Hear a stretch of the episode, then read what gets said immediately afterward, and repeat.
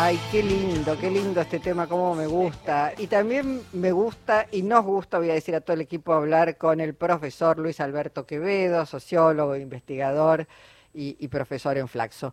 ¿Cómo estás, eh, Luis? Con Jorge Alperín te damos la bienvenida. ¿Cómo estás? Hola Jorge, ¿cómo están? Un gusto hablar con ustedes. Bueno, vos sabés que hoy pensábamos, eh, más allá bueno, de, lo que se viene analizando, esta alegría, esta explosión de felicidad del pueblo volcado a las calles, eh, todo, todo esto que se está viviendo, digo, esta, esta confusión, una decisión de, de una parte del seleccionado que no quiere evidentemente meterse en política, y yo digo, imposible, el fútbol también es política, política deportiva, política, se usa el fútbol políticamente, pero al no haber ido a saludar al presidente de la nación o al no dejarse recibir por el primer mandatario, ha transformado eso en una decisión política. Esto independientemente de lo que consideramos que es un seleccionado formidable, ¿no? No sé cuál es tu mirada. Sí, a ver, empezaría por, por lo que dijiste al principio de la, de la relación, diría yo, eh, absolutamente eh, eh, histórica, diría, del fútbol y política, como diría del deporte y la política, ¿no? Si uno toma los Juegos Olímpicos o toma cualquier cualquiera de los de, las, de los deportes estos de, alta competición, el vínculo con, con, la política es innegable y, y difícil de soslayar. Ahora, en este caso, eh, voy a subrayar además que en el caso del Mundial de Qatar, política, corrupción y fútbol fueron tres ejes fundamentales para entender por qué se hizo en Qatar el Mundial y por qué se hizo en noviembre, diciembre el Mundial. Es decir, si hay un lugar donde la política y la corrupción y, los arreglos con federaciones y con gobiernos, etcétera, se, se, consumó, fue en este Mundial. Digo esto para ponerlo en un lugar donde efectivamente la política y el fútbol tienen eh, una relación muy estrecha. Yo creo que esto no, más allá de eso, no quita que en distintos países, en distintos momentos y frente a distintos eventos, eh, la, la, acción de los gobiernos sobre cómo usan el deporte y el fútbol en particular es diferente. Pero, por ejemplo, en el Mundial de Qatar no está Rusia, y no está Rusia por un tema estrictamente político. Claro. Lo, echaron a Rusia justamente por, por el tema este, bélico de la, invasión a Ucrania. Es decir, la decisión fue política, no fue futbolística. Y uno podría decir, ¿qué culpa tienen los deportistas rusos de esto?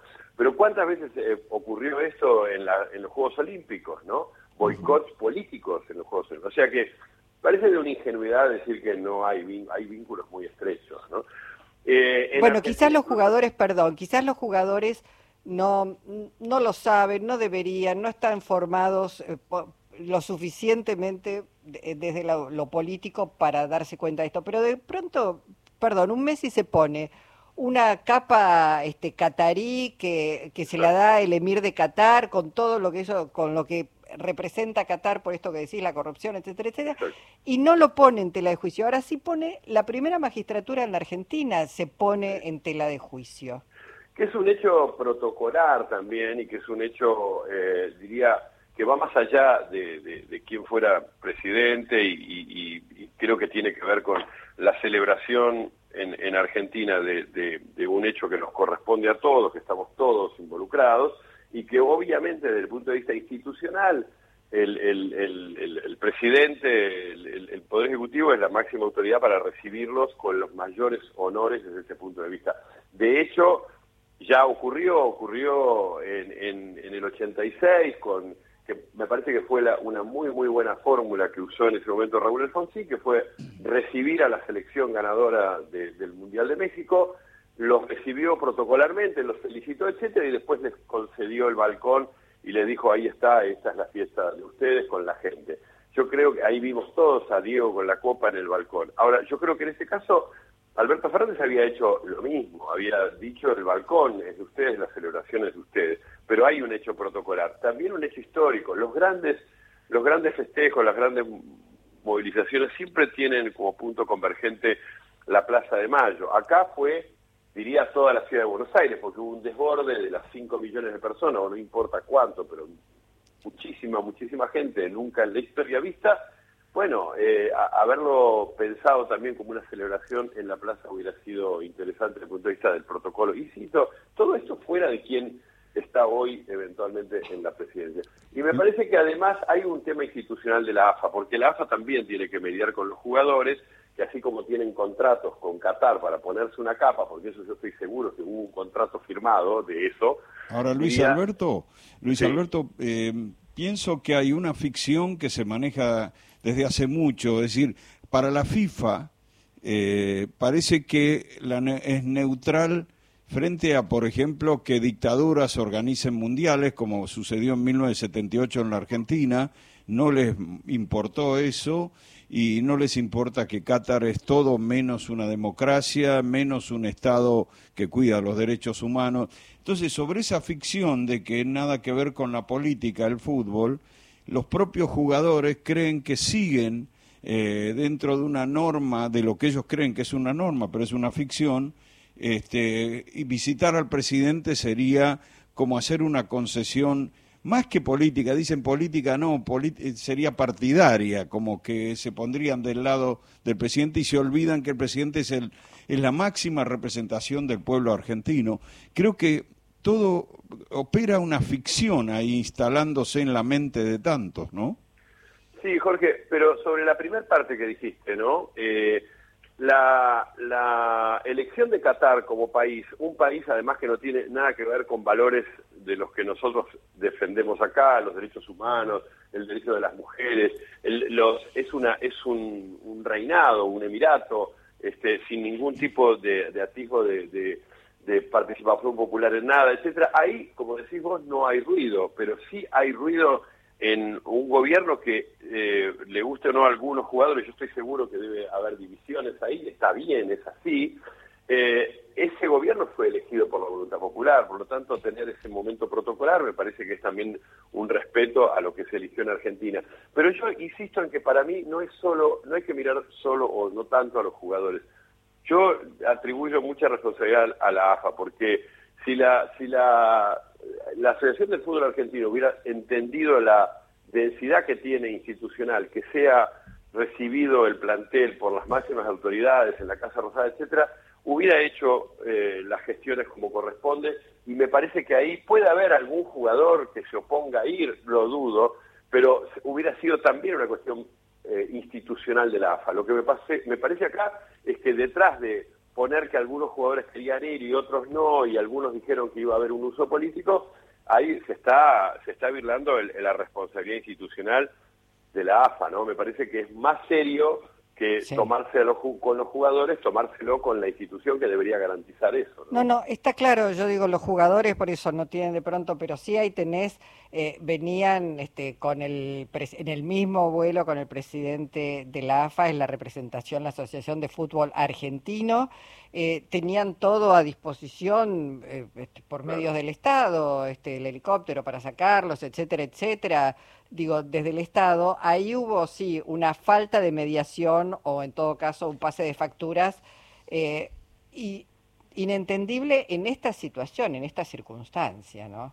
Sí, me parece que también estuvo asusado eso por, por la oposición política y por los medios. Si uno ve los días anteriores y el mismo día que salimos campeones, este, hubo medios que, de, de los medios concentrados que justamente este, empezaban a, atacar al gobierno ya sin que se hubiera producido nada porque iban a tratar de usarlo políticamente. Y, pienso en el 86 para compararlo, porque Maradona, como lo demostró en el resto de su vida, eh, Maradona estaba muy lejos de ser un, radical de la Unión Cívica Radical, digo, ¿no? Eh, y sin embargo, Maradona tuvo la grandeza de ir a saludar al presidente, más allá de quien fuera, que era Raúl Alfonsín, y Raúl Alfonsín la grandeza de saludarlos, felicitarlos y después entregarles el balcón. Me parece que ahí faltó un juego superior, que es el de las instituciones, de las autoridades, no es solo mirar mirar al Pero mira, yo voy a Luis Alberto, ¿por qué uno tiene la sensación de que si el gobernante, el presidente era Macri, se hubiera ocupado de apretar a alguien clave para que los jugadores estuvieran en, en la Casa Rosada? Porque esa fue la manera que hizo política Macri durante toda su vida, apretando gente, ¿no? Claro. Sí, sí, claro. Pero, pero yo digo, sin, en realidad sin apretar, yo creo que ahí hay una falta de de, de, carácter de convencimiento, soy la máxima investidura, represento al pueblo argentino y los voy a recibir y se los voy a plantear de esta manera, no apretándolos, sino apelando a, la mayor racionalidad. Yo creo que exacto, eh, creo que ahí faltó este, una, una decisión, porque eh, digo, si no gana de alguna manera gana la antipolítica y de alguna manera ganan los odiadores. Yo digo, además nadie hubiese puesto en tela de juicio a estos jugadores, endilgándoles que son eh, del frente de todos o kirchneristas, porque digo, nadie le dijo a la selección del 78 que eran procesistas. La verdad es que no se les dijo eso. Sí. Y yo que tengo los años para, para decir que vi a esa selección y, y viví la misma contradicción que vivíamos los que sabíamos de nuestro rechazo tremendo a la dictadura y lo que estaba pasando y, amamos el fútbol. Yo digo, yo que los vi a, eh, a, Videla, a Macera, a Gossi en, el, en, el, en el palco y que incluso le entregaron la copa a Pasarela, etcétera, yo nunca me imaginé que esos jugadores eran cómplices de la dictadura. La verdad que no, no me parece. Lo digo en primera persona porque lo viví, me tocó, me parece que hay algo de, que les tocó vivir ese momento de la historia y bueno... Eh, de, fondo, de fondo, Luis Alberto, a mí me hace acordar, bueno, mm, como cuando nos agrupamos un conjunto de vecinos del barrio de Coglan, vecinos activos de Coglan, que vos conocés. Sí, claro. Este, eh, y llevábamos a los comercios el cartelito para que lo anuncien al vecindario, las charlas que armábamos algunos comerciantes nos decían política no. Es decir, que este es un logro de, de, los sectores de derecha eh, que conciben, que llevan a hacer pensar a mucha gente desprevenida que este, la política es caca y que cualquier cosa que tenga que ver con ella los contamina, ¿no? Exactamente. Y eso me parece, Jorge, que es un triunfo también de esta derecha que es local y también es global, eh, respecto de, cómo manipulan esos temas, ¿no? Es decir, Mauricio Macri hablando de la libertad que para decidir ir a trabajar o no el día martes. Eh, hoy Mario Weinfeld decía que eh, un tipo que se pasó 30 días este, disfrutando un mundial y que acaba de anunciar que se va otros 30 días de vacaciones, dice que había que trabajar el martes en honor al, a la cultura del trabajo, ¿no? Un horror, absolutamente un horror. Bueno, un tipo que con el país endeudado como dejó decía que a las 7 de la tarde dejaba de trabajar porque tenía que ver series en los no, bueno, esa hipocresía, esa hipocresía también está acompañada por una maquinaria de, propaganda y de, y de odio que, que la vemos todos los días. Y esa esa hipocresía también, digo, por eso digo, las derechas también han instalado esa idea de, de que a mí nadie me puede eh, decir qué es lo que tengo que hacer y que la política es efectivamente como el, peor lugar por el cual ellos luchan todo el tiempo, ¿no? Porque esa es la otra cuestión, ¿no? El ejemplo, el ejemplo tal vez más, más este, irónico de eso es Milei, que hace una campaña muy, muy fuerte en contra de la casta política, de la cual él forma parte, eh, es diputado nacional, dialoga todo el tiempo con, con, con, con la casta, y sin embargo esa hipocresía,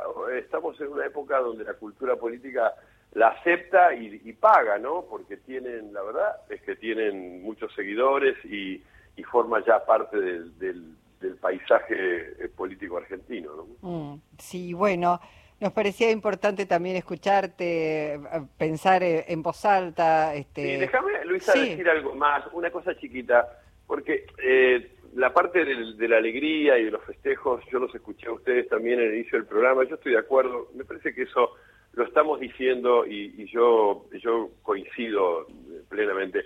Yo quería decir que hay algo de la responsabilidad política de acá en más, mirando el futuro, ¿no?